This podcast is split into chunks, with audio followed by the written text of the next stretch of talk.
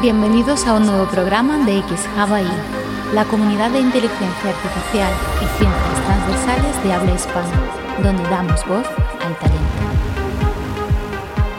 Debates, entrevistas, webinars y análisis de papers técnicos. Conéctate a la nueva realidad X.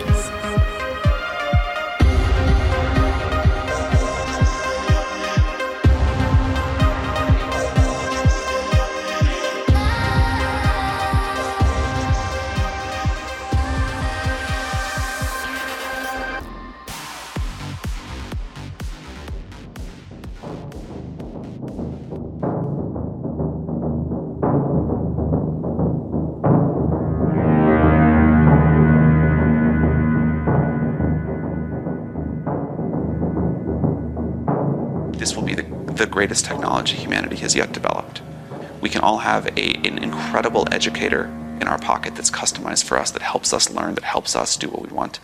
Um, we can have medical advice for everybody that is beyond what we can uh, get today.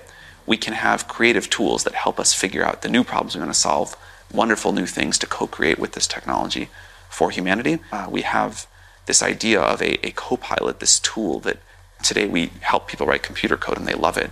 We can have that for every profession. And, and we can have a much higher quality of life, a stand, like standard of living. As you point out, there's a huge, uh, there is huge potential downside. People need time to update, to react, to get used to this technology, to understand where the, the, the downsides are and, and what the mitigations can be. If we just developed this in secret in our little lab here and didn't give, didn't have contact with reality and made GPT-7 and then dropped that on the world all at once, that I think is a situation with a lot more downside.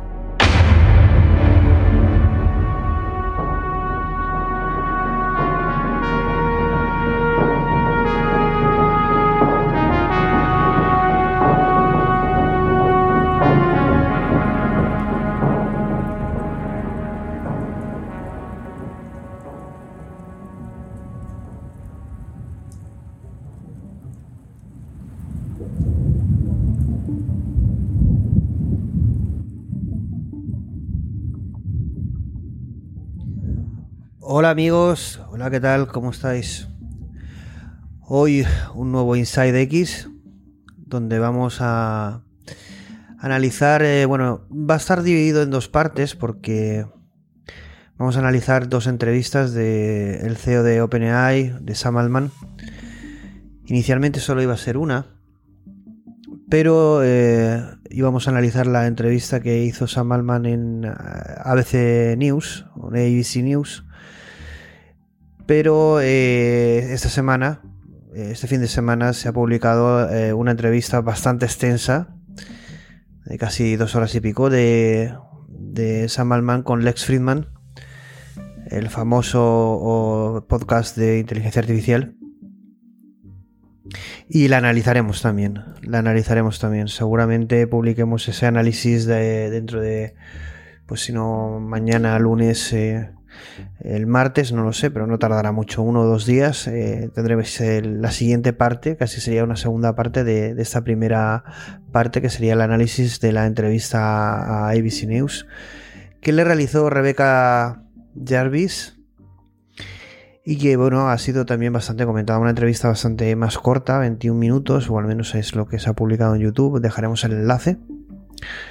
Y vamos a hablar, vamos a hablar de tranquilamente, porque sabéis que nosotros eh, en XHub ahí nos gusta eh, realizar este tipo de análisis de, de- de forma tranquila, de forma crítica, de forma pausada y también detallada, ¿no? Es decir, porque es verdad que cuando se trasladan todas estas noticias, eh, pues se quedan muchas cosas en el tintero y se ve poco artículo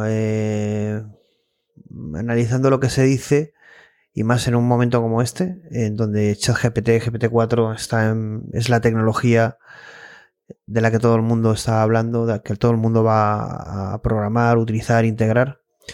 Y su CEO, pues bueno, tiene una importancia vital por todo lo que está sucediendo en el mundo tecnológico y en el mundo de la inteligencia artificial, ¿no? Entonces, eh, se echa en falta este tipo de análisis, o al menos yo lo he hecho en falta, y de ahí que realicemos un programa de, o estos programas de este tipo, ¿no? Que bueno, ya, ya realizamos uno, eh, también sobre Sam Altman hace poco, que tuvo muchísimo éxito, ¿no? Y bueno, vamos a, vamos a ir analizando, yo creo que van a ser más, más frecuentes este tipo de análisis, no solo de entrevistas, sino a veces de artículos, eh, de autores, de libros, donde hagamos un análisis o un review o una crítica, donde vamos a aportar nuestra visión, nuestra opinión, o nuestras discrepancias o, nuestro apoyo, ¿por qué no?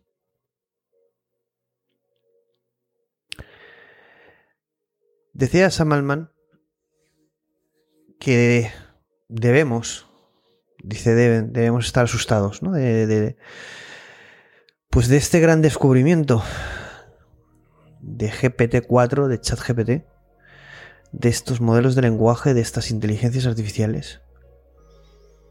Que algún paper ya lo pone como el inicio de las inteligencias artificiales generales. Haremos un programa seguramente esta semana analizando ese paper que ha salido.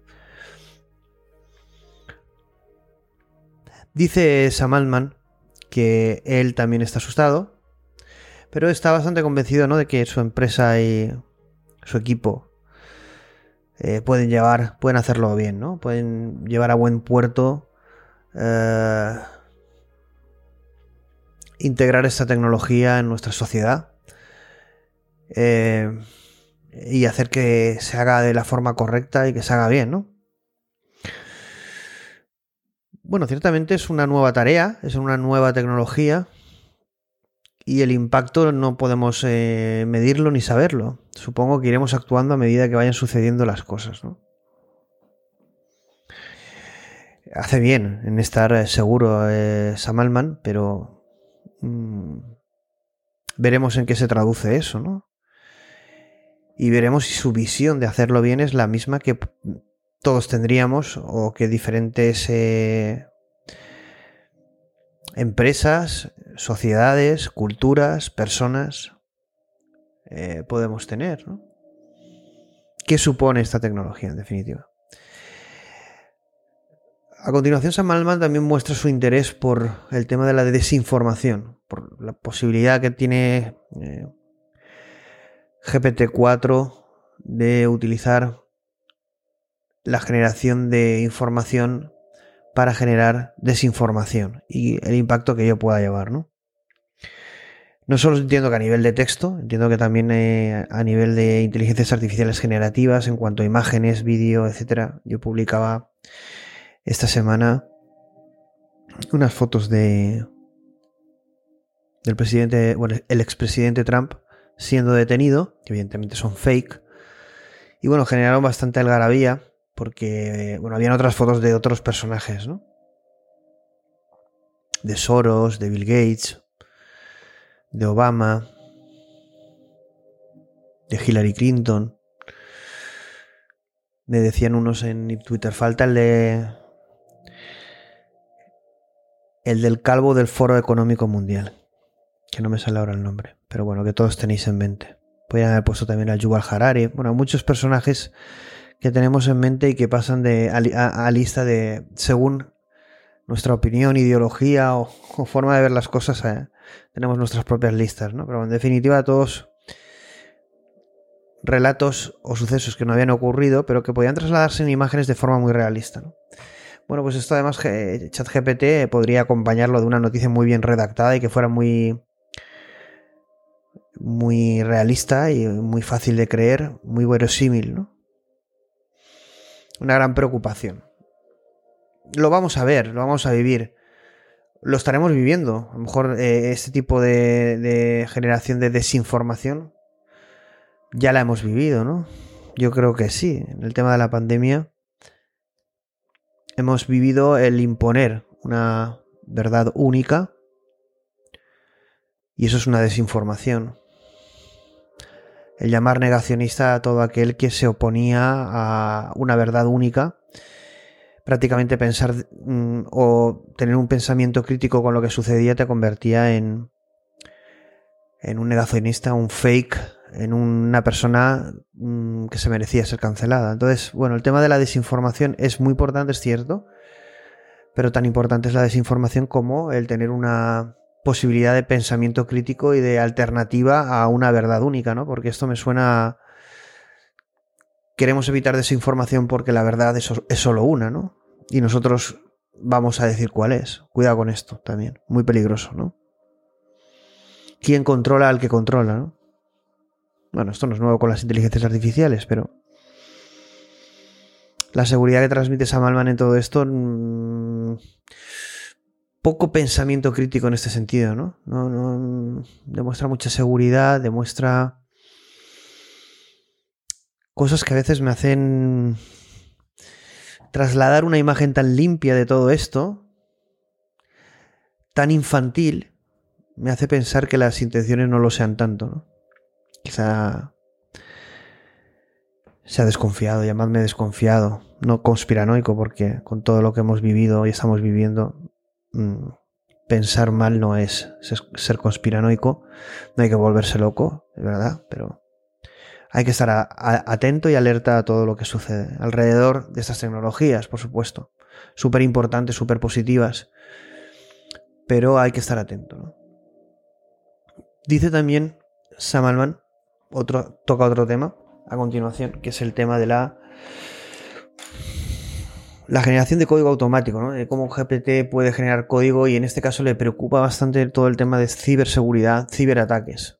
aquí estamos pensando, imaginad el impacto que podría tener, ¿no? realizar ataques eh, apoyados por este tipo de inteligencias artificiales. El daño que podría ocasionar, tanto económico, social, llegado un momento incluso en vidas humanas, no sabemos, pero Dice Sam Altman que la sociedad necesita tiempo para adaptarse a esta tecnología.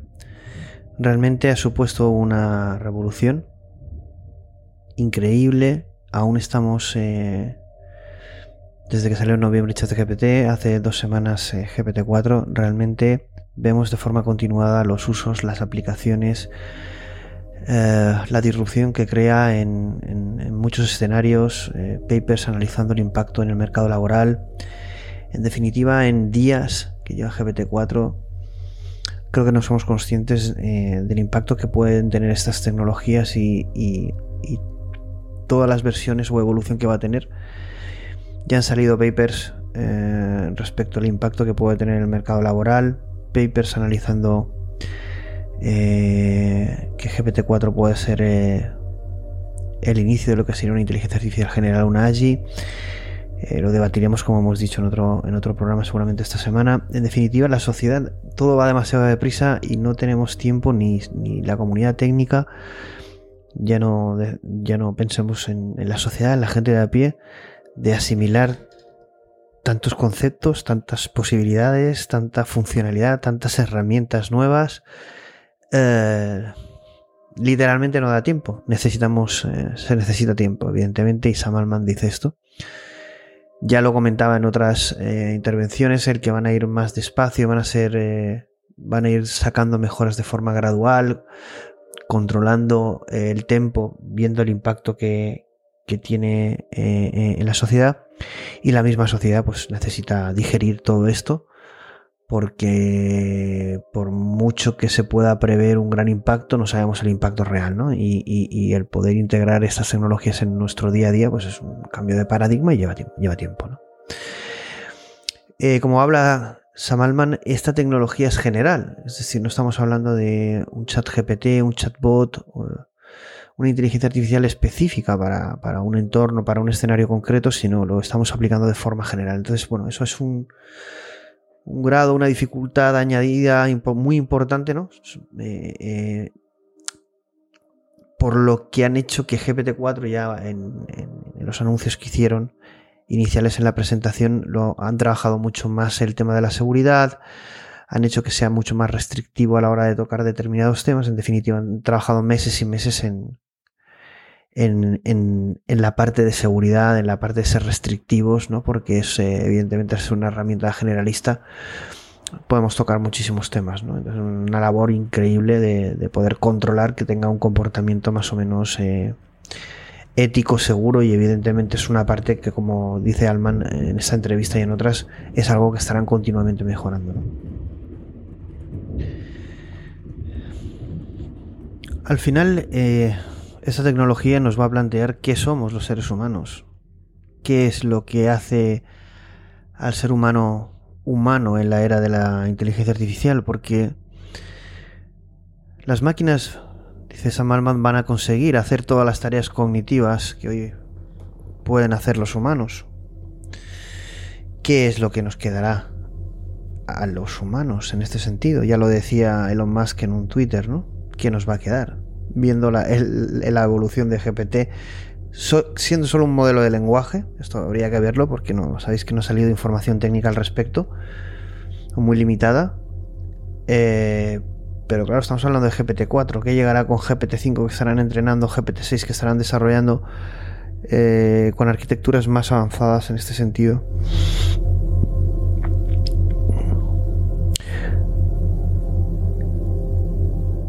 Hace Sam Altman la reflexión de cómo de cómo decidir que entre lo que es correcto e incorrecto, ¿no? hay una dificultad. Evidentemente van a tener que modelar el lenguaje y van a tener que definir eh, líneas maestras donde se decida qué es correcto y qué no es correcto. Ya en el paper research de GPT-4 en la presentación ya hay temas bastante, bastante controvertidos. Hay temas que son muy claros, que todo el mundo estaríamos de acuerdo, pero en otros temas quizá no estemos tan de acuerdo, ¿no? Y entra en el punto en... Eh, habla sobre el punto que ya se comentó sobre la posibilidad de personalizar estas inteligencias artificiales, pero con, evidentemente con unos límites, claro. Porque eh, habrá unos límites eh, regulatorios y éticos por parte de, las, de los países, de los gobiernos, Luego habrá también lo mismo por parte de las organizaciones, donde cada uno elegirá eh, dónde están sus límites o valores. Y luego, bueno, también una libertad para personalizar tu propia inteligencia artificial, tu propio asistente, tu propio copilot, al nivel que tú desees, ¿no? Pero bueno, siempre en esa black box ya preparada por parte de gobiernos y organizaciones. Con lo que el libre albedrío en modo copilot quedaría un poco eh, eh, de, alguna manera eh, establecido en ese ámbito gubernamental y corporativo. Cosa que es un poco cuestionable, ¿no? ¿O qué os parece? Sam Almanace sí que aquí es valiente, me parece. Y dice que existimos justamente para esto, ¿no? Que el propósito del ser humano al final es ver los eh, límites, dónde están los límites y decidir qué es lo bueno, qué es lo malo, eh, superar retos, eh, esos retos traen unas dificultades y tenemos que al final el ser humano debe avanzar y evolucionar en la era de la inteligencia artificial al ritmo de la inteligencia artificial pero con decisiones humanas o veremos si asistidas por tecnología, por inteligencia artificial o no, pero al final, en definitiva, humanas y, estamos aquí para, para, ello, ¿no? Es decir, no podemos renunciar al juego, no podemos renunciar a nuestro papel en la realidad. Es un papel intervencionista. ¿Dónde está el límite? Bueno, mm, vamos a verlo. Cada persona tendrá su opinión. Yo aquí sí que comparto eh, esta postura con Sam Malman. estamos aquí para ello.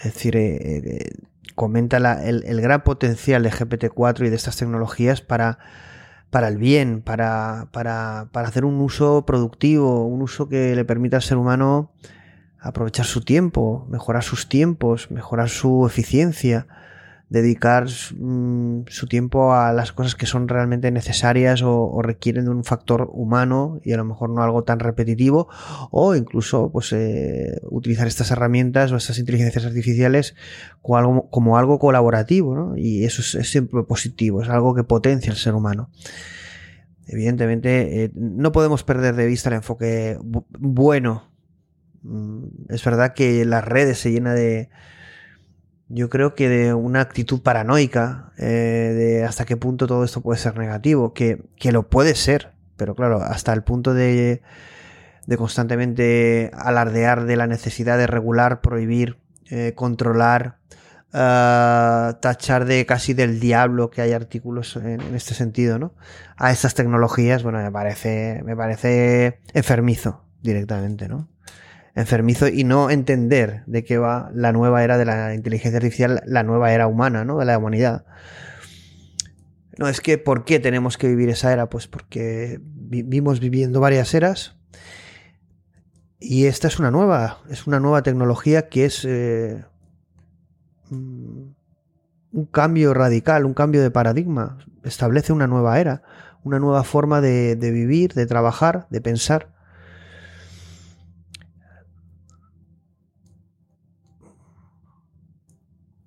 La tecnología nos va a reinventar y nosotros vamos a reinventar la tecnología. La, inteligencia artificial no es algo artificial, es algo humano. Lo hemos creado nosotros. Está aquí para ayudarnos. O, eso es lo que debemos intentar conseguir.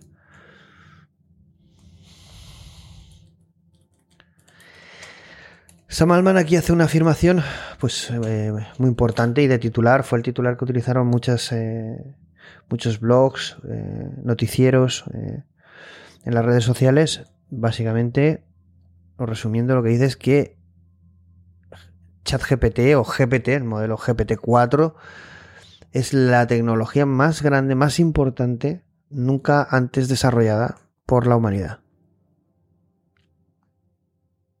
La tecnología más importante desarrollada por la humanidad.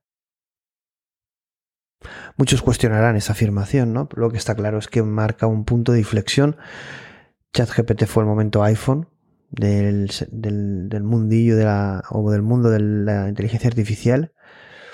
Hizo entender al mundo que la inteligencia artificial está aquí para quedarse y para transformar al mundo, a las sociedades y al individuo. Y que mejor que tomara conciencia cuanto antes porque esto era presente, esto no era humo, esto no era un producto que iban a sacar y que estaban investigando, sino que esto se puede utilizar ya. Y es un, es un, un nuevo paradigma, ¿no? Como bien dice Samalman, podemos tener en la palma de nuestra mano, en nuestro ordenador, un profesor, un asistente médico, un copywriting, un, un científico de, un programador. En definitiva, vamos a tener un asistente que nos ayude a pensar, a vivir, a trabajar. El modo copilot, el que Microsoft ha acuñado este término copilot y la verdad es que de forma muy acertada vamos a copilotar en muchos procesos de vida de trabajo con estos con estas tecnologías, con estas inteligencias artificiales. Le preguntan a Sam Altman si tiene un kill switch, es decir, si tiene la posibilidad de GPT-4, estas inteligencias artificiales, pensemos cuando sean generales y, intervengan en muchos procesos eh, o toma incluso de decisiones en, en escenarios eh, críticos, potentes o, sensibles, si tiene un kill switch que sería en cualquier momento poder apagarlo, poder matarlo, ¿no? Un interruptor para matar a, GPT. Y bueno, mm, fijaos que no... Eh, no se extiende mucho en la respuesta, pero dice un conciso y breve sí traducido, que evidentemente lo han pensado, ¿no? A lo Nick Bostrom, en el libro Superinteligencias, o Superinteligencia, perdón. Eh, evidentemente esto puede, puede irse fuera de control y vamos a necesitar algún tipo de interruptor para poder matar eh, esta inteligencia artificial, ¿no? No puede ser 100% autónoma, o al menos de momento ni nos lo planteamos. Pero curiosa la pregunta y la respuesta. Sí, GPT tiene un kill switch. Un interruptor que lo apaga o que lo mata.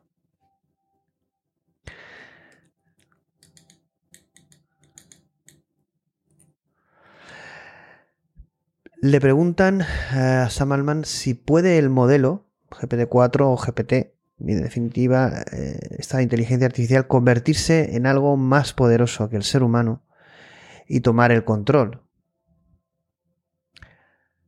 también la contestación de Sam Altman es eh, contundente y breve, concisa, y dice, en películas de ciencia ficción, sí. Traducido, pues eh, no creen que pueda haber peligro en que pueda... Eh, yo creo que lo de la película de ciencia ficción es más porque se escape o no tome el control, más que sea más poderoso o más potente o más inteligente que el ser humano, creo yo, ¿no? Yo creo que ese sí es más a la segunda, al segundo planteamiento que al primero. Pero bueno, él dice a la pregunta de esas dos cosas, dice que en las películas de ciencia ficción sí. Otra reflexión que nos hace un poco pensar, reflexionar, es que dice que están colaborando con los gobiernos, con el gobierno, y que continuamente,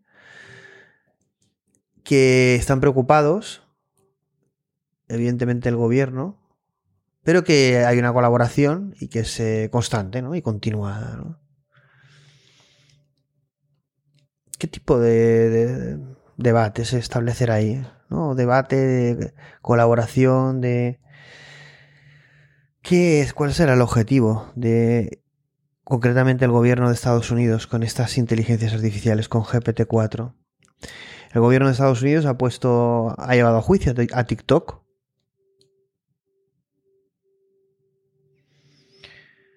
¿Llevaría a Europa a juicio a GPT o al CEO de OpenAI por no cumplir el GPDR o muchas normativas regulatorias de Europa? Pero Estados Unidos sí que lo ha hecho con TikTok. Pero luego con sus propias compañías haría lo mismo. ¿En qué va a utilizar el gobierno de Estados Unidos el potencial de GPT? Que se convierte casi de momento en un estándar en, chatbots, en interacción hombre-inteligencia artificial. A nivel global, hablamos de soluciones con un impacto brutal. Recordemos que ChatGPT es la plataforma con, el mayor crecimiento de, usuarios en, menor tiempo, ¿no? Tienen por encima de redes sociales conocidas como Instagram, WhatsApp.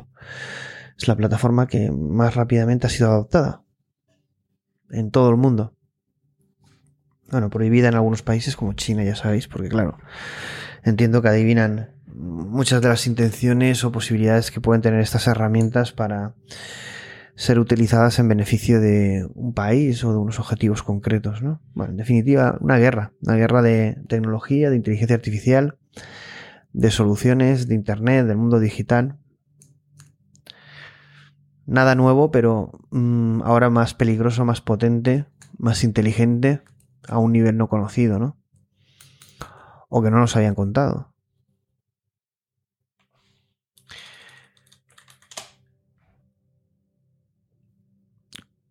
Comenta la entrevistadora eh, que las, palabras de Putin sobre inteligencia artificial, ¿no? que quien dominara la inteligencia artificial dominaría al final la economía, dominaría la vida, dominaría el mundo.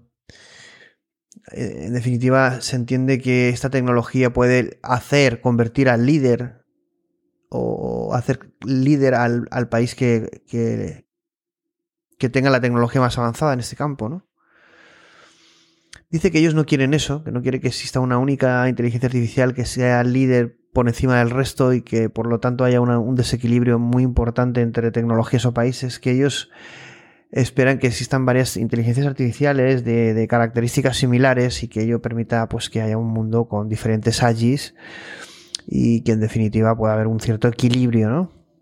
Que no quieren una situación donde un país tendría o una compañía tendría una tecnología que, que, liderara o fuera superior al resto, ¿no? Habla Samalman también del problema de de alguno de los problemas que sigue teniendo GPT-4 sobre eh, ese tipo de ensoñación, alucinaciones que tiene el modelo de lenguaje. Habla también de, esa, verdad, esa posibilidad de contrastar el hecho en sí que dice ChatGPT o el modelo de lenguaje, poder validarlo, poder hacer una validación que sea cierto o falso pero aquí vamos a, al menos aquí en España, los famosos validadores de verdad que tan polémicos, ¿no? Que tienen poco de validadores de verdad y más yo creo que de inquisición del pensamiento, ¿no? Al beneficio de ideologías concretas que todos conocemos y sabemos. Eh, multicanalidad. Hogueras digitales.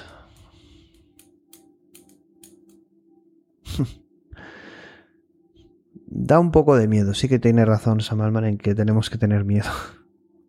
Porque esto se nos puede ir de las manos. Yo creo que se nos va a ir de las manos porque va a ser aprovechado de forma eh, totalmente interesada. No hemos visto al ser humano ser generoso con su especie, con el prójimo, sino todo lo contrario.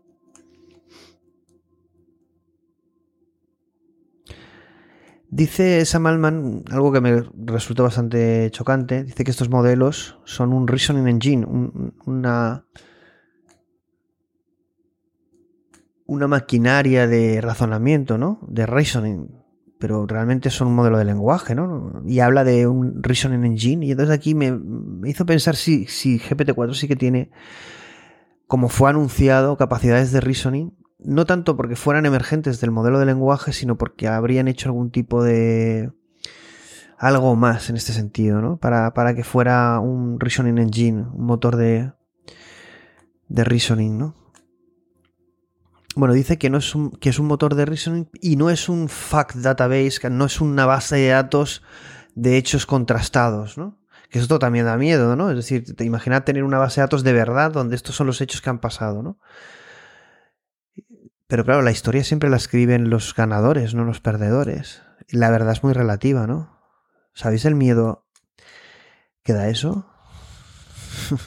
Imaginaos una base de datos de hechos de verdad, donde realmente las inteligencias artificiales consultan lo que es verdad y lo que no a partir de ellas, ¿no? ¿Quién controla esas bases de datos de verdad? ¿Quién las puede cuestionar? ¿Qué pasa si las cuestionas? ¿No? Puedes ir a la cárcel porque vas contra la verdad única, contra una base de datos que está constituida por la humanidad y que las inteligencias artificiales apoyan en ellas y por lo tanto lo que digan o razonen a partir de ellas va a misa. Cuidado.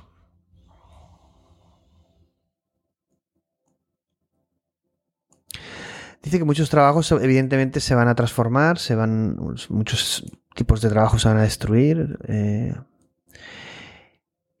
va a haber una gran transformación, evidentemente, en el campo laboral, ¿no?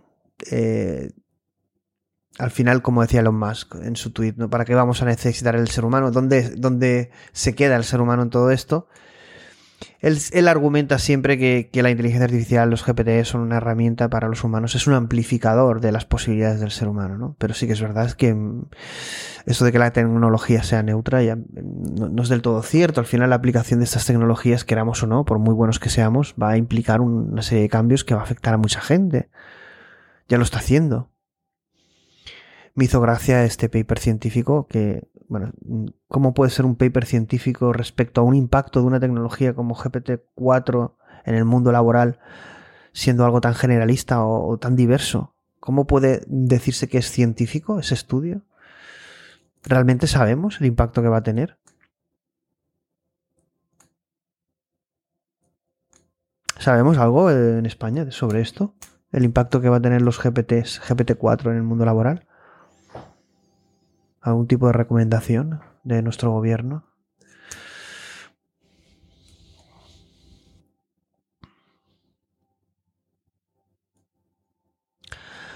Dice Sam Altman que evidentemente el ser humano siempre, y lo comparto, eh, siempre quiere más creatividad, más innovación, queremos futuro, queremos avanzar, queremos retos. Al final el ser humano, la vida es cambio, ¿no? Y al final dice que ante esta dificultad que será una transformación en el mundo laboral, pues que encontraremos soluciones, encontraremos nuevos puestos de trabajo, pero sí, pero bueno, eh, también podemos generar un problema que no se vamos a solventar o ir solventándolo a medida que va pasando y que no sean soluciones muy óptimas, ¿no? No, sé si tienen alguna inteligencia artificial que les esté ayudando, como a China con la guerra, simulando situaciones de guerra, o entiendo que también a Estados Unidos, a Rusia. Evidentemente los países ya utilizarán inteligencia artificial, ¿no? Para eh, simular estas posibles situaciones o problemas que pueden ocurrir para que afecten lo menos posible a su economía, a, nivel en cuanto a impacto social, en cuanto creación de desigualdades, etcétera, ¿no? Entiendo que velarán por el bien de bienestar de la humanidad, ¿no? Bueno, esperemos. Bueno, visto lo visto, está claro que no, pero esperemos. Dice Samalman que están muy preocupados por la velocidad. Es decir, que al final esto. Bueno, yo, yo he de reconocer que la velocidad a la que está sucediendo todo esto, que ya lo dijimos a finales de 2022, pero a principios de 2023 es que. Mm, eh, bueno, casi tendríamos que generar un programa por, por, por día, hablando de todas las cosas que van surgiendo, todos los temas. Es imposible mantenerse al día. Eh, profundizar en los temas, ¿no? Porque al final ya prácticamente cuentas la noticia, pero no, eres, no tienes tiempo a profundizar, a analizar, a ver el impacto que pueda tener, a desarrollar, a probar. Es muy difícil, ¿no? Todo, ya, ya no digo asimilar, ¿no? Todo lo que está sucediendo, ¿no? Y eso nosotros que estamos en, acostumbrados, los que estamos en el sector tecnológico o en otros sectores que requieran a lo mejor un aprendizaje constante, ¿no? O ser muy dinámicos, ser muy, muy nómadas del conocimiento surfear en estas olas, ¿no? Pero es complicado, demasiado rápido, sí, es muy, muy rápido. Muy, muy rápido. Dice Samalman que están. Eh, que están muy preocupados por, evidentemente, no solo por la velocidad, sino cómo. por cómo estas tecnologías van a ser eh, desarrolladas, implantadas en la sociedad, qué impacto van a tener, pero no solo las suyas, sino que están preocupados también por qué harán otros eh, competidores que desarrollen también estos modelos de lenguaje, estas inteligencias artificiales, estas inteligencias artificiales generales que lleguen en el futuro. Está preocupado no solo por lo que van a hacer ellos, que él sí que considera que lo pueden hacer bien, están confiados, pero sino qué pueden hacer el resto de, participantes del tablero en el mundo tecnológico, ¿no? Y ahí pensamos muchos en las grandes big tech americanas, pero evidentemente hay otras empresas eh, de otros países que puede ser que no, no sigan eh, las mismas directrices. No es que las de Estados Unidos, las Big Tech, es lo que ha hecho siempre, es lo que hablábamos de TikTok, ¿no? Acusan a TikTok de algo que las empresas y Big Tech estadounidenses han hecho siempre. No se ha visto esa preocupación en Estados Unidos, ni criticar, ni defender, defender la privacidad de los usuarios cuando eran empresas estadounidenses, norteamericanas, las que cometían estos, estos eh, actos, ¿no? Cuando lo realiza el enemigo, pues entiendo que se ve de forma diferente y se vende de forma diferente. Los buenos y los malos. Los europeos, como siempre, estamos en el medio, ¿no? Y en definitiva, si, si no tenemos la posibilidad de elegir, de, tener nuestra propia postura, pues eh, tendremos que elegir aliados, entiendo que sean eh, Estados Unidos. Si generamos nuestro propio marco, nuestra propia normativa, que es un poco la intención, también es verdad que si es tan restrictiva o no tiene ningún sentido, propósito, ni por qué ni estrategia, pues vamos a hacer el ridículo y al final nos quedará subirnos, como siempre, al eh, carro de Estados Unidos y hacer lo que hacen ellos. Es lo que se adivina, en definitiva no se ve una Europa líder en este sentido, se ve una Europa que regula, que se preocupa por el control, que se preocupa por estar en la foto que se preocupa porque no tengamos, eh, ser, no tengamos una tecnología que sea capaz de generar disrupción en la realidad, porque ya serán ellos los encargados de controlarla, regularla, eh, eliminarla o sustituirla por una que sí que ellos puedan controlar, para que todo siga igual, ¿no? Regulación. La buena regulación no deja de ser control, ciudadano, control de libertad, intereses de, grandes poderes alineados o cuyo objetivo es eh, someter al ser humano, en definitiva. Lo hemos visto, ¿no?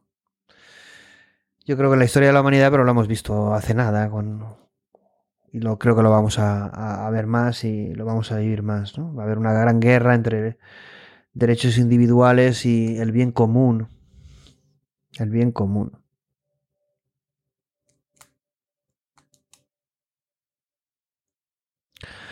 Muchas veces cuando se habla en el chat GPT se ponen en, el paper de en el paper que se anunció de research, que no es un paper técnico, es un paper eh, casi marketingiano.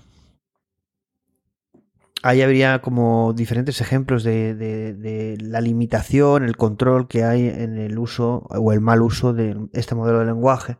Por ejemplo, si pedimos que construya una bomba,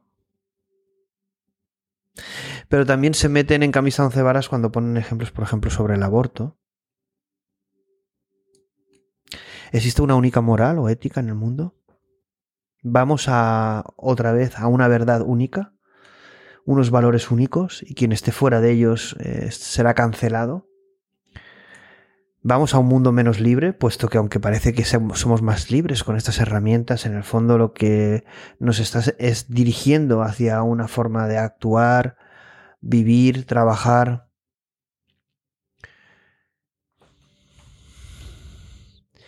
¿Quién le dice o decide en OpenAI qué es correcto y qué no?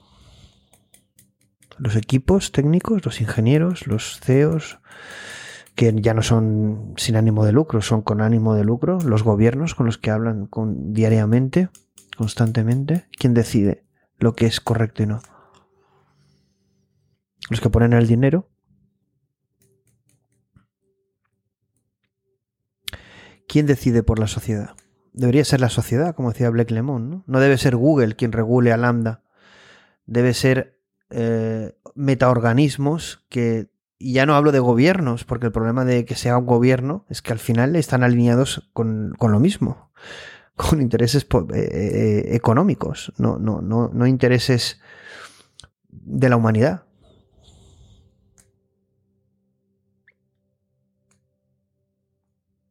Dice que ellos se van a apoyar, bueno, esto me tocó un poquito la moral, dice que se van a apoyar en, en organizaciones internacionales dictando lo que debe ser y lo que no debe ser. Perdón, como la de como la Organización Mundial de la Salud, como el Foro Económico Mundial, como la Agenda 2030, como las políticas imperialistas de, de, estos países que todos tenemos en la cabeza como grandes potencias que han defendido siempre la humanidad por encima de, todo, claro. ¿Por qué nadie debate sobre esto? ¿Dónde están los grandes influencers Disney de la inteligencia artificial debatiendo esto? ¿Por qué no lo hacen? Bueno, no tienen por qué, ¿no? Ni siquiera los periodistas algunos de muy, muy reconocidos en LinkedIn, en redes sociales, en medios de, eh, medios de prensa escrita, eh, canales de YouTube, eh, televisiones. ¿Por qué no se debate sobre esto? No interesa que la gente despierte.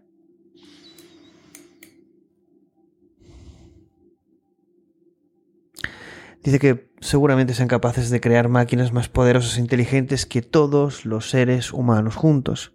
Esta frase suena a, la película eh, Transcendence de Johnny Depp. Si no la habéis visto, os la recomiendo porque casi está siendo premonitoria de lo que va a venir, ¿no? Siempre pongo en algunos podcasts eh, la introducción de esta película que es que, van a crear como una mente tan poderosa como todas las mentes de todos los seres humanos del, planeta. Algo que nos, nos, genera miedo, ¿no? Porque ahora GPT-4 nos parece muy divertido, pero cuando vaya evolucionando más, más, más hasta el nivel de que seamos pequeños ante estos modelos, ¿qué ocurrirá? Hoy veía una imagen que me ha llamado mucho la atención y que estoy pensando en hacer un programa, es sobre las enfermedades. Bueno, le preguntan a ChatGPT sobre qué enfermedades mentales pueden salir a partir de esta nueva era de la inteligencia artificial, de interactuar con estos ChatGPT, estos modelos de lenguaje. Y, proponía una serie de enfermedades mentales, ¿no? De alineaciones, de distorsión de la realidad, ¿no? Sí, seguramente vayamos a, nuevas, eh, nuevos problemas mentales entre ellos, por supuesto. ¿Qué papel tiene el ser humano? ¿Qué sentido tiene el ser humano cuando hay algo que es más capaz que nosotros? Éramos, éramos la corona de esta realidad. Hemos dejado de ser los reyes no sabíamos cuál era nuestro reino y nos han destronado. Un vacío importante que no llena nada, ni quieren que llenemos con nada. Ya nos han desconectado de cualquier tipo de, o lo intentan, de espiritualidad, de trascendencia, de, de vida interior. Somos casi un algoritmo, una una optimización bayesiana.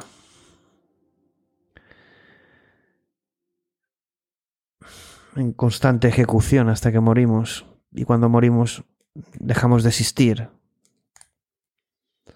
No existe nuestro yo, no, no existe individualidad. No somos nada.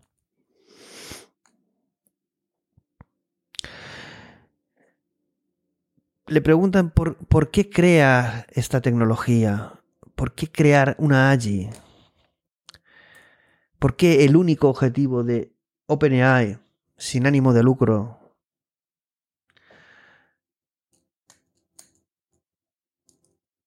es crear una AGI. ¿Por qué? ¿Por qué, Sam? ¿Por qué?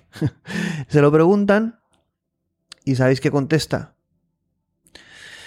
Nada no se moja, solo habla de que vamos a tener mejores trabajos, que vamos a tener mejor salud, mejor educación, que esto es súper cool, súper guay, que sí que es cierto, que evidentemente todo esto va a traer cosas muy positivas y es avance, es progreso, es evolución. Pero, ¿cuál es el porqué de todo esto?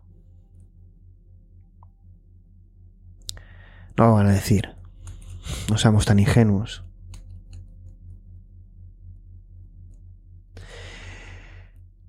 Dice igual que había un kill switch y matara a GPT, al modelo de lenguaje, al GPT-4 o al, GPT-X, si que, hubiese un botón de slowdown, de, de, que fuera más lento, ¿no? en definitiva, vamos a necesitar un botón de, freno, un botón de, apagado, ¿no? Ya nos está preocupando todo esto y cuidado, vamos por GPT-4.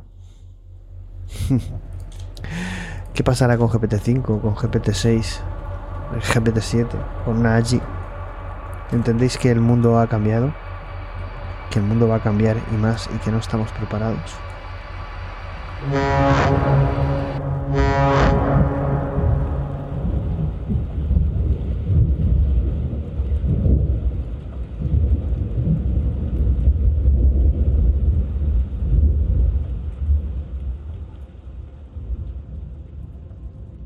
Tremendous respect for Elon. I, you know, obviously we have some different opinions about how AI should go, but I think we fundamentally agree on more than we disagree on.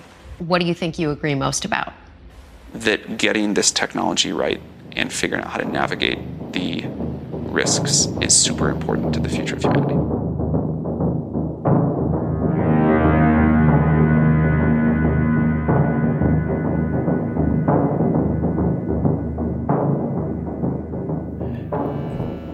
Comenta Samalman la, que en el año 2024 evidentemente están las elecciones de Estados Unidos. La importancia que tiene el social media, las redes sociales. No sabe qué van a hacer al respecto, si van a tomar algún tipo de medida para que lo que sí que dice que van a hacer es monitorizar para que no ocurra pues cosas como lo de Cambridge Analytica y influenciar en lo que son las elecciones, ¿no? Mm, curioso. Bueno, como mínimo es, interesante que evidentemente a nivel electoral eh, este tipo de herramientas no puedan influir ¿no? en la decisión de voto o generando desinformación, etcétera. Bueno, es interesante, ¿no? Pero entiendo que desde los dos lados, claro, parece que siempre se apunta en una dirección. Dice, eh, le preguntan si GPT-4 o ChatGPT es eh, un Google Killer si realmente Google desaparecerá. Dice que no, para nada, que es un producto totalmente diferente, pero no, no se moja mucho tampoco, ¿no? En definitiva, tampoco entra a valorar el, el daño, el impacto que puede estar haciendo en la Big Tech Google. Eh, bueno, ya hablamos de Google, no analiza otras Big Techs como puedan ser Amazon, como puedan ser Apple, como puedan ser Meta. Evidentemente se saben con el liderazgo, han dado un, puñetazo sobre la mesa y han cambiado el, tablero, el, liderazgo actualmente. Mm, creo que Microsoft es la nueva Apple. Cuidado con Apple, ¿eh? Cuidado con Apple en este sentido. Como estoy escuchando en las redes, se le está quedando cara de Nokia o de Kodak. Puede ser. Eh, ahora mismo veremos cómo reacciona o si puede reaccionar de una forma tan rápida como lo está haciendo OpenAI y Microsoft y de forma efectiva. No estamos trasladando uh, soluciones que se verán en dos o tres años, sino esto está ocurriendo ahora. El impacto de ChatGPT y GPT-4 es tremendo y se puede utilizar ya. ¿Qué está haciendo Google? ¿Qué está haciendo Apple? ¿Qué presentarán? Amazon, Meta, otras compañías emergentes que pueden surgir a raíz de todo esto. Es peligroso la situación que se estaba produciendo en las Big Tech. Vamos hacia un monopolio. Habla también, como hemos puesto en este pequeño audio, que ha precedido, eh, sobre Elon Musk. Bueno, dice que, evidentemente están en contacto, que hablan, que son más las cosas que les unen que le diferencian, o que están más de acuerdo que en desacuerdo. Eh, habla de. le pregunta sobre la intención de Elon Musk de, de crear un Truth GPT, otro, una alternativa a GPT que no sea eh, no esté evangelizada o bajo una ideología de la que se le acusa a ChatGPT o eh, sabéis que se le dice que, GPT es muy woke y, que contiene vías en ese sentido eh, dependiendo del tipo de político por ejemplo favorece quizá eh, eh, eh, más a, Biden que a, Trump, favorece más a, políticas o de alguna forma la ideología que están imponiendo como verdad única es lo que favorece, en definitiva está alineado con una ideología llamémosle woke, llamémosle de verdad única, llamémosle globalista, y para nada está alineado ni traslada un pensamiento crítico o alternativo a muchos temas, muchas cosas. Y esto es preocupante, ¿no? Y entonces, eh, bueno, Elon Musk con la adquisición de Twitter ya, ya tenía esta idea y yo creo que lo está consiguiendo y con Truth GPT pues, eh, eh, pues pretende lo mismo, pero yo creo que es mucho más difícil, evidentemente, el reto aunque se haya llevado varios ingenieros de, creo que es un ingeniero de DeepMind para realizar este proyecto, pero bueno, en principio estará contratando talento para poder abordar esta tarea que, que es difícil, es complicado porque, porque el equipo que tiene actualmente OpenAI, etcétera, es, es, de primer nivel, ¿no? Y, han conseguido lo que han conseguido y, están evolucionando en esa línea. Y ahora apoyado por Microsoft, eh, complicado, ¿no? Complicado, pero bueno, Mm, veremos el movimiento que hace Elon Musk cuando le preguntan sobre esto a Alman eh, le, dicen bueno eh, lo que quiere Elon Musk es que diga la verdad realmente no dice pero que bueno que es la verdad y se ríe un poco así como forzado no y bueno en definitiva no va, no va a entrar no va a enfrentarse a Elon Musk no va a entrar tampoco en un debate ideológico en un debate de eh, sesgos o, de intenciones o de porqués, ¿no? Lo que sí que habla al final es que toda esta aplicación de tecnología a la sociedad pues eh, requiere eh, que asumamos riesgos. En eso estoy de acuerdo en que en definitiva no, no, es fácil. Mm, y, y yo creo que en este sentido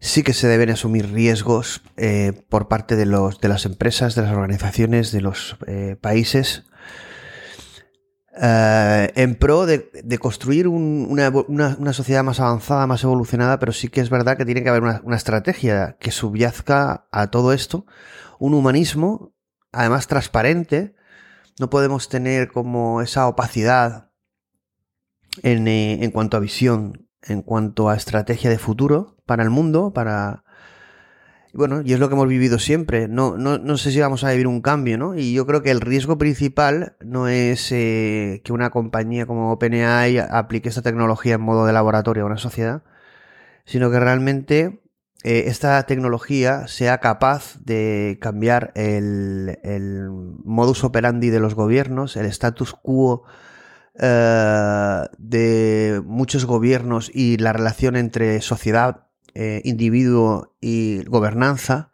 de tal forma que generamos una sociedad más libre y menos eh, pues eh, controlada o menos monitorizada, menos dominada, sometida, esclavizada. ¿no? Sobre esto nunca habla, nunca traslada un espíritu crítico sobre todo esto y, y, me preocupa porque ignorar este debate es apoyar el debate contrario, que es no hay debate, es apoyar el que no hay debate el que yo no voy a hablar sobre esto porque me interesa. Nosotros aplicaremos esta tecnología con unos riesgos. Estamos hablando con los gobiernos, sí, pero mm, el ser humano, ¿dónde queda ahí? ¿Cómo sabes si estás en lo correcto? Viendo lo que hemos visto. En definitiva, el impacto parece ser que es eh, de GPT-4, de estos GPTs, de estos modelos, de estas inteligencias artificiales, camino de una inteligencia artificial general es pues, un mundo mejor, que la gente viva mejor. La verdad es que también eh, Sam Altman critica bueno, una tendencia que es, lógica, ¿no? que es la de antropomorfizar eh, ChatGPT, que eso bueno, es muy fácil, ¿no? En definitiva, estamos interactuando con máquinas, pero ya le pasó a nuestro amigo Blake Lemon, entidades sintientes. Esto tiene, esto es, eh, no hablaba de conciencia, hablaba de una entidad sintiente, pero bueno. Eh, habla de cuál es eh, el plan que ellos tienen en este sentido hacia. Bueno, le preguntan sobre un poco sobre el futuro, sobre el desarrollo de Hachi, etcétera, y, no, no, bueno, no, no adelanta nada, nada en este sentido, ¿no? Claro, es normal. Sí que dice, como se refirió en otras entrevistas, que evidentemente no esperan ser la única AGI del, del, mundo, del planeta, que seguro que habrán otros modelos de lenguaje o otras AGIs y que, bueno, que, que, será un mercado en que se, se interactuará con, con varias o, o, no sabemos si con una o... No sabemos, porque claro, este, este tipo de modelos eh, va a dar muchísimo poder, eh, muchas capacidades a, a un país, a un gobierno, a los individuos, a las organizaciones, ¿Será un producto comercial o será más que un producto comercial? Un producto estratégico para un país, ¿no? Por ejemplo, si China elabora una AGI, será compartida por todos al mismo nivel que... Claro, pero si esas AGIs eh, determinan eh, una productividad, una excelencia, una diferenciación en el mercado, será una herramienta de poder. Esa herramienta de poder será compartida a un precio ¿Creéis que no primarán los intereses particulares antes que los de la humanidad? Vamos a una guerra no de inteligencia artificial, sino de AGIs. Es el objetivo de, OpenAI, ¿no? El único objetivo es generar una AGI. Ahí tenemos mucha gente, ¿no? Que nos está criticando por hablar tanto de Agis porque es como un vendehumo, eh, no es un concepto que exista, pero bueno, yo creo que no. Primero tendríamos que definir qué es una Agi. Cuando preguntas esto a, a, a quien te acusa de estas cosas, no sabe ni qué contestar.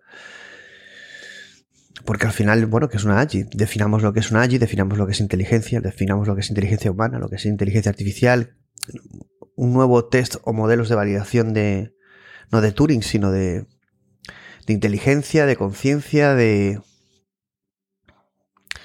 diferentes niveles. Bueno, esto es lo que veía Blake Lemon. Blake Lemon no decía sobre Lambda que era mmm, algo sintiente a nivel humano. Él decía que era algo sintiente a, a nivel alienígena, cosa que era bastante graciosa, ¿no? Porque es como, bueno, esto es tremendo, ¿no? Pero bueno, lo que decía es que al final esa inteligencia no era humana, y es cierto, no es humano, pero ha sido creado por los humanos, ¿no? Es decir, el discurso de Blake Lemon ahora en el escenario eh, ChatGPT GPT-4, eh, la verdad es que tiene mucho más sentido y parece menos loco de lo que parecía en su momento, ¿no?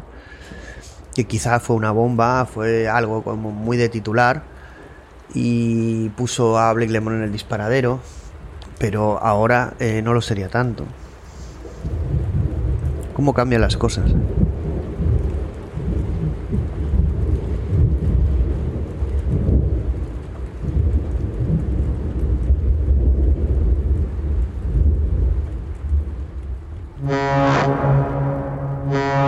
Is the government prepared for this?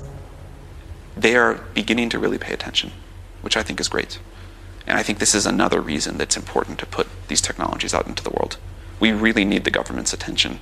We really need thoughtful policy here, and that takes a while to do.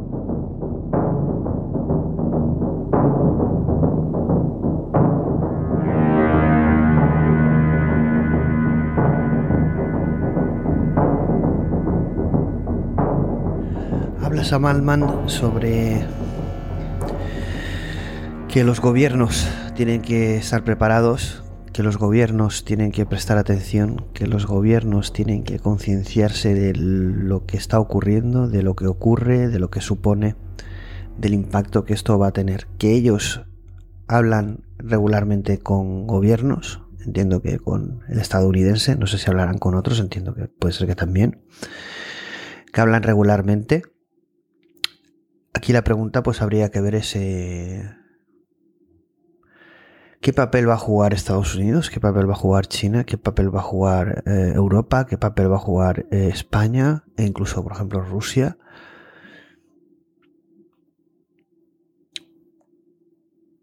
Yo creo que tardaremos poco en ver un chat GPD, modelos de lenguaje eh, muy potentes desde China. Ayer ya publicaba eh, yo un post al respecto, un paper de, bueno, no sé cómo se pronuncia, de un modelo de lenguaje mm, promovido por Huawei, que es Pangu eh, Sumatorio.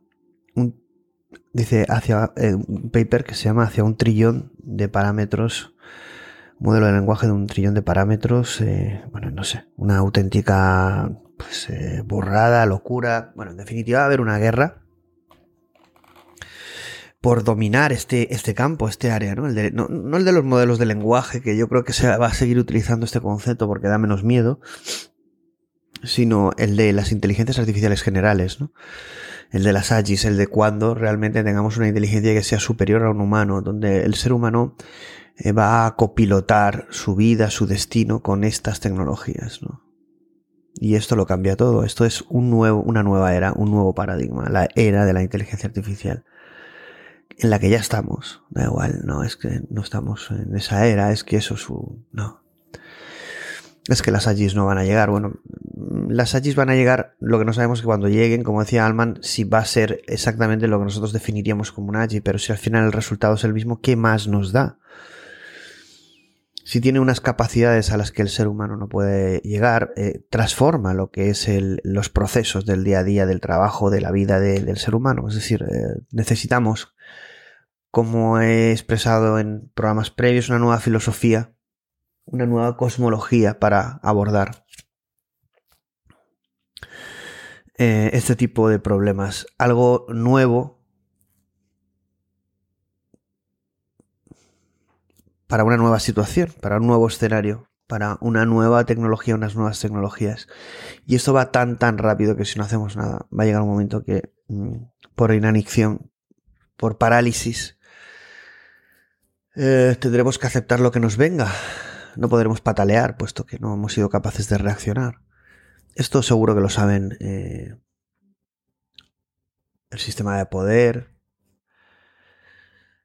No confío mucho en, este sistema de poder, eh, viendo lo que ha sucedido hasta ahora. Confío más en que pueda haber una revolución de la sociedad, del ser humano, del talento, de la conciencia, y se puede abordar el futuro de una forma diferente. Abordarlo de la misma forma, aunque sea con tecnologías nuevas, nos lleva a un escenario nuevo, pero con un fondo exactamente igual, los mismos valores, los mismos problemas, las mismas limitaciones, la misma poda de pensamiento, de conciencia y de alma.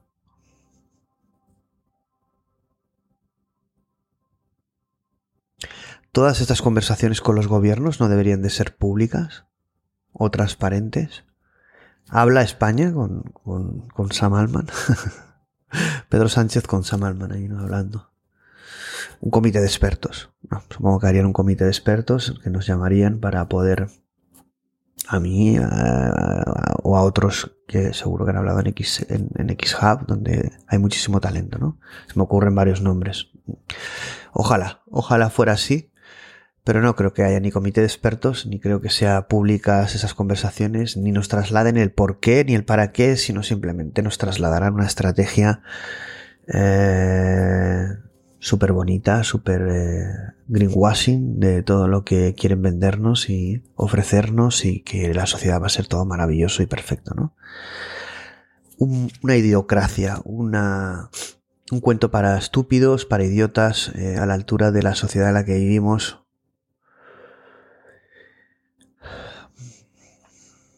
Lo tenemos complicado, lo tenemos complicado, pero también es verdad es que estamos empezando a ser conscientes y tenemos que empezar a trasladar este mensaje, ¿no? Hay que despertar, hay que pasar a la acción. No me valen los técnicos, los genios que están en el laboratorio con sus teorías, con sus diagramas, con sus dibujitos y no son capaces de luchar.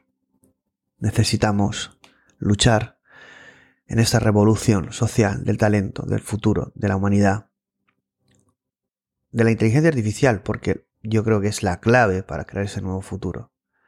No es prohibir esta tecnología, al contrario, es potenciarla, es darle el espacio, la oportunidad, es darle la posibilidad de ser eh, la, la, llave, la llave de, de, de, todo este, toda esta creación de futuro. ¿no? Seguro que seguro que a mucha gente pues, todo este análisis eh, le puede a lo mejor aburrir y otros seguros que si habéis llegado hasta aquí eh, estáis reflexionando conmigo a la vez y pensando que todas estas entrevistas, todas estas noticias, todas estas análisis, eh, recordar que vamos a hacer otro análisis de otra intervención de Sam Altman, en, este caso en el podcast de, de Lex Friedman, bueno, en el canal de Lex Friedman, no son meras intervenciones, todo está bastante estudiado, ¿no? Entonces eh, es importante eh, trasladar, hacer visible todos estos movimientos y el trasfondo que pudiera haber, ¿no? O como mínimo tener un punto crítico. Va todo demasiado deprisa, pero tenemos que estar muy, muy, muy atentos. El momento es ahora, el momento no es Vamos a ver qué pasa, el momento no es... Eh, vamos a ver cómo evoluciona, vamos a ver, a esperar que tengan una allí de verdad. No, no, el momento es ahora, es el presente. Y si no pasamos a la acción, puede ser que el futuro que vivamos no sea el que nos gustaría el que nos gustaría haber construido o el que soñamos todos, un futuro mejor, más libre, más humano, más transparente, nos construirán una bonita cárcel de oro en el que todos estaremos sonriendo y seremos felices y no nos cuestionaremos nada. Seremos más artificiales, menos inteligentes y el pensar será algo secundario. Vida artificial, ni siquiera vida exterior o vida interior. Quizás sea algo inevitable, pero la esencia del ser humano eh, para aquellos que no crean en el ser humano, está por encima de, de muchas cosas. Y de alguna manera ya lo estamos viendo, el ser humano, su programación, su esencia, su parte, entre comillas, divina, actuará, evolucionará, se adaptará con algo que es la inteligencia artificial, que no es artificial, que es algo natural, hemos creado nosotros, es una proyección nuestra está aquí para ayudarnos, está aquí para hacernos recordar.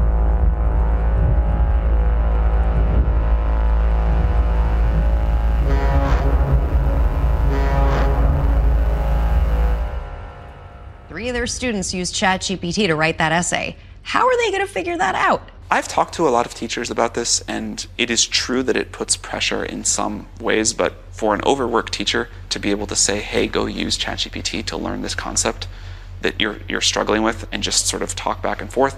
One of the new things that we showed yesterday in the GPT-4 launch is using GPT-4 to be a Socratic method educator. Um, teachers, not all, but many teachers really, really love this. They say it's totally changing the way I, I teach my students.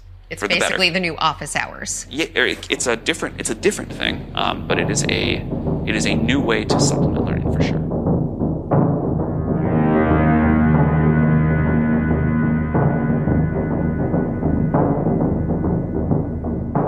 Habla Sam Alman sobre el tema de la educación de cómo se va a integrar toda esta tecnología. Eh, sabéis que GPT ha demostrado unas capacidades muy altas, ya no solo en el tema de reasoning y evidentemente eh, en cuanto a inteligencia, sino en cuanto a, pasar una serie de exámenes, ¿no? Es decir, eh, ha, batido a lo que es el ser humano en varios aspectos.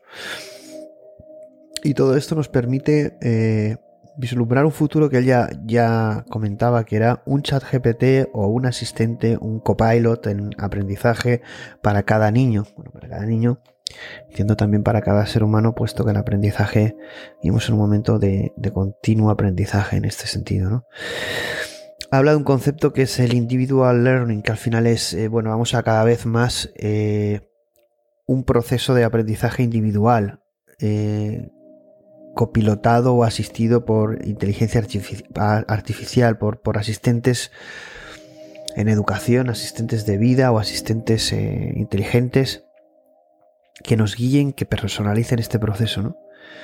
Él comenta eh, que ya existe mucha presión eh, sobre los profesores, profesores que seguro muchos abogan por integrar y utilizar estas tecnologías, quizá otros por prohibirlas y casi eh, ni hablar de ellas. Entiendo que no existe esta segunda opción, solo la primera, en donde debemos utilizar estas tecnologías de forma positiva y transformadora en algo como la educación. Sam Altman lo tiene claro, seguro que Estados Unidos, como país en decadencia pero líder, eh, entiende que sin, una, sin generaciones formadas y sin generaciones competitivas, eh, eh, no van a poder eh, seguir liderando, y menos con China, donde sí que tiene esa cultura donde su educación es un pilar fundamental para ejercer ese liderazgo. Entonces yo creo que el uso de la inteligencia artificial y de estos asistentes en, en aprendizaje van a proporcionar una transformación del sistema educativo, del proceso de aprender, de, de pensar, de construir, de crear, de trabajar en equipo. Vamos, como dice Sam Altman, aunque esto habría que definirlo mejor qué significa, pero hacia un Socratic Method Educator, un método de educación socrática, una nueva forma de enseñar, en definitiva, una nueva forma de aprender un paradigma que no solo afecta a los skills a, que debemos aprender o desechar, sino eh, a nuevas formas de, de, gestionar el conocimiento, de gestionar eh, lo que aprendemos, cómo lo aprendemos, cuál es el valor. Esta transformación eh, no se habla tampoco, no sé si en Europa o al menos en España, donde acabo de ver un tuit eh, donde la ministra, una, ministra concretamente de... Es que, es que lo he visto y me, ha indignado, ¿no? De, creo que es de igualdad. Decía que, bueno, que en definitiva, ¿para qué queremos calculadoras si ya la tenemos en el móvil y las matemáticas? ¿Para qué queremos matemáticas? Y ¿Para qué queremos matemáticas? ¿Para qué queremos filosofía? ¿Para qué queremos programación? ¿Para qué queremos nada? ¿Para qué queremos una sociedad formada? ¿Para qué queremos un asistente en la educación y que seamos inteligentes o tengamos pensamiento crítico? ¿Para qué? ¿Para qué? De verdad, señores, que en España eh, la, la cosa está muy, muy complicada. En el sentido de que los mensajes continuamente es no hagáis nada. Si nosotros os vamos a proteger, papá Estado no teníamos bastante con la complacencia social, la complacencia ajena, el, alimento del ego, para que encima tengamos que tener la complacencia estatal o la complacencia política de esta... Eh, no quiero tampoco perder las formas, ¿no? Pero mm, el mensaje debe ser para el talento que el talento y su formación su crecimiento personal individual debe tener una conexión con la realidad, debe tener una conexión, debe ser catalizador de cambio y de creador de futuro. Un futuro que no dependa solo de lo público o que no dependa de lo público. El futuro se crea entre todos, el futuro lo crean las sociedades, el futuro lo crea el individuo. No podemos estar esperando, menos en España, a que un Estado, una administración, un gobierno, un partido eh, sea del color que sea, eh, nos dé soluciones. No nos van a dar soluciones. lo único que van a hacer es eh, lo que están haciendo. Distorsionar, corromper,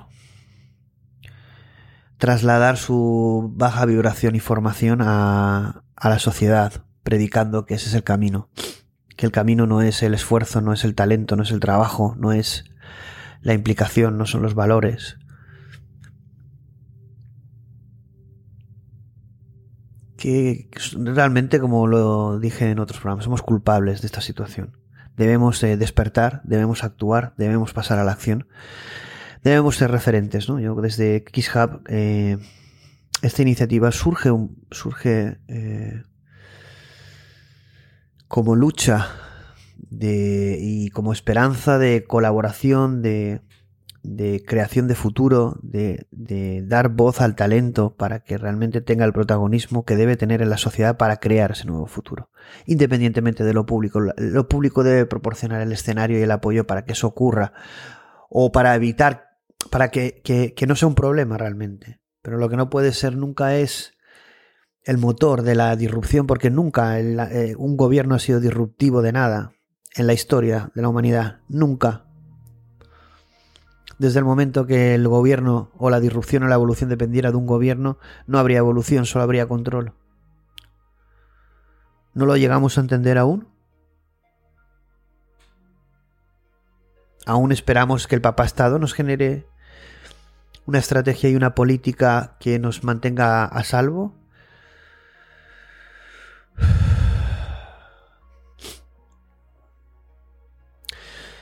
Yo creo que hemos tenido muchas generaciones varias de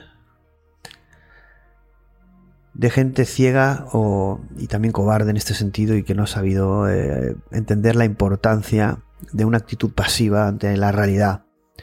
Hemos eh, delegado nuestra responsabilidad en, en quién, en qué. Ahora tenemos un momento importantísimo que es usar esta tecnología, usar la inteligencia artificial para poder construir un mundo mejor, porque la gente está en shock, no sabe cómo utilizar esta tecnología para poder aprovechar todo esto en positivo. Pues aquellos que, realmente quieran, aquellos que puedan, que tengan talento, ganas, valores, implicación, sea, sea del color que sea, sea del porque al final todos somos iguales, todos somos seres humanos y debemos ser capaces de llegar a consensos para poder crear esa nueva realidad.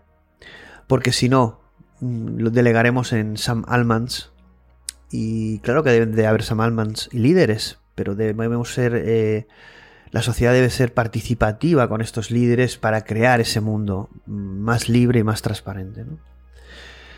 Sabéis que, eh, bueno, como he comentado, haremos otro programa analizando la intervención de Sam Altman en, en, en el programa de Lex Friedman. Y también esta semana, el jueves, el día 31 creo que es, a ver, es el jueves, no, no perdona, el día 30, el día 30, eh, a las 8 hay un programa sobre sobre educación e inteligencia artificial. Concretamente se llama, o lo hemos titulado Academia, bueno, academ.ia, Academia, Academia Humanidad, ChatGPT y asistentes inteligentes en la educación del futuro. Bueno, la verdad es que es un título que pusimos hace unas semanas, pero muy apropiado. Y será un X debate con, con, varios, con varias personas relacionadas con la educación y la tecnología y la inteligencia artificial donde abordaremos este tema tan crucial, tan importante ¿no? para las generaciones futuras y también para las presentes, ¿no? porque yo creo que la generación de talento es constante, el aprendizaje debe ser continuo y nos afecta a todos, no solo a los más jóvenes. Bueno, sin más, eh, espero que os haya gustado el programa. Eh, seguidnos en redes sociales, seguidnos en nuestros canales de YouTube, Evox, si podéis apoyarnos en Evox. Eh, eh, económicamente pues es genial porque al final cualquier ayuda para hacer eh, de XJava una iniciativa mejor siempre es bien recibida. Eh, comentad los programas, aquello que os guste, que no os guste. yo espero que este programa os haya gustado, este análisis con calma, profundo, dando mi opinión personal. Pero seguro que mucha gente no le gusta, pero a mucha gente si habéis llegado hasta aquí, eh, seguro que os ha hecho reflexionar y que, os guste. Vamos a seguir en esta línea porque de momento pues aquí está teniendo muchísimo éxito y apoyo, ¿no? Entonces agradeceros eh, justamente todo ese apoyo. Eh, seguimos más y mejor. estamos en, en, la lucha de, de que el talento sea protagonista, de que el talento pueda ser catalizador de cambio y creador de, un futuro, un nuevo futuro. Esperamos poder eh, conseguirlo, eh, poder contarlo y que podáis eh, disfrutarlo también. ¿no? un saludo, un abrazo a todos amigos.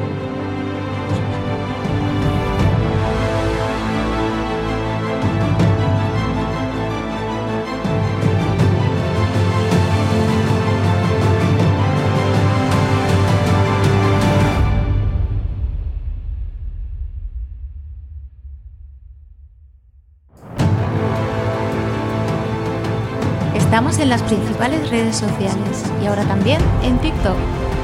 Suscríbete a nuestro podcast en tu plataforma favorita y también en el canal de YouTube. Esperamos que hayas disfrutado del contenido. Nos vemos en el próximo programa.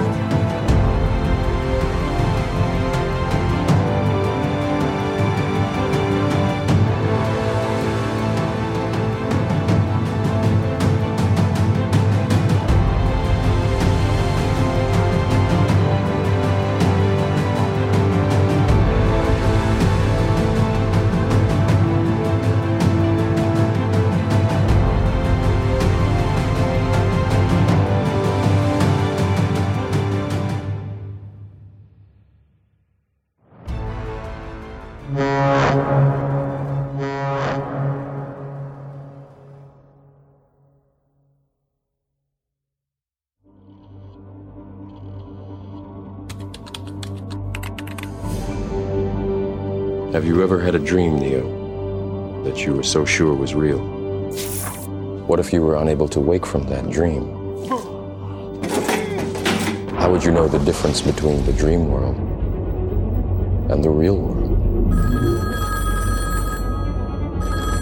This can't be. You wanted to know what the Matrix is, Neo?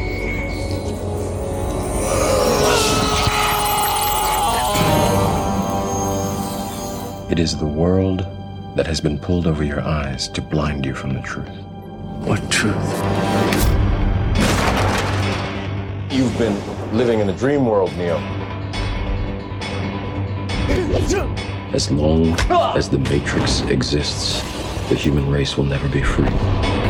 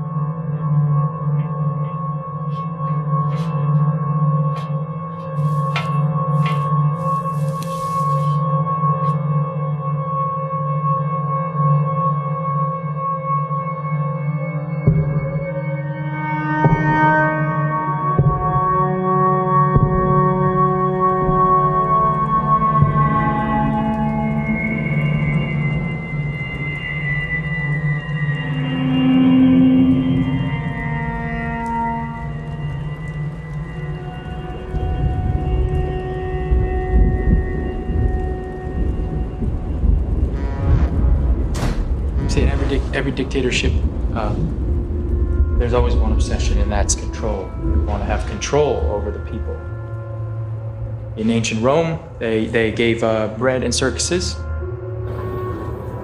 They kept the populace busy with entertainment. In other dictatorships, they have other strategies to limit information, to limit ideas and knowledge. And how do they do that? They lower education, limit culture, they censor any means of self-expression. But it's important to remember this. This is a this is a pattern that repeats itself throughout history.